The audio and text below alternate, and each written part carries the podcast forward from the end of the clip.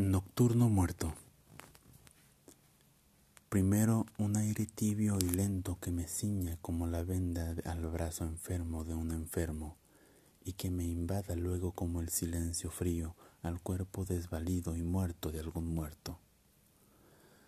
Después un ruido sordo, azul, numeroso, preso en el caracol de mi oreja dormida, y mi voz que se ahogue en ese mar de miedo cada vez más delgada y más enardecida.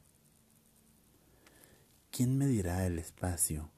¿Quién me dirá el momento en que se funda el hielo de mi cuerpo y consuma el corazón inmóvil como la llama fría?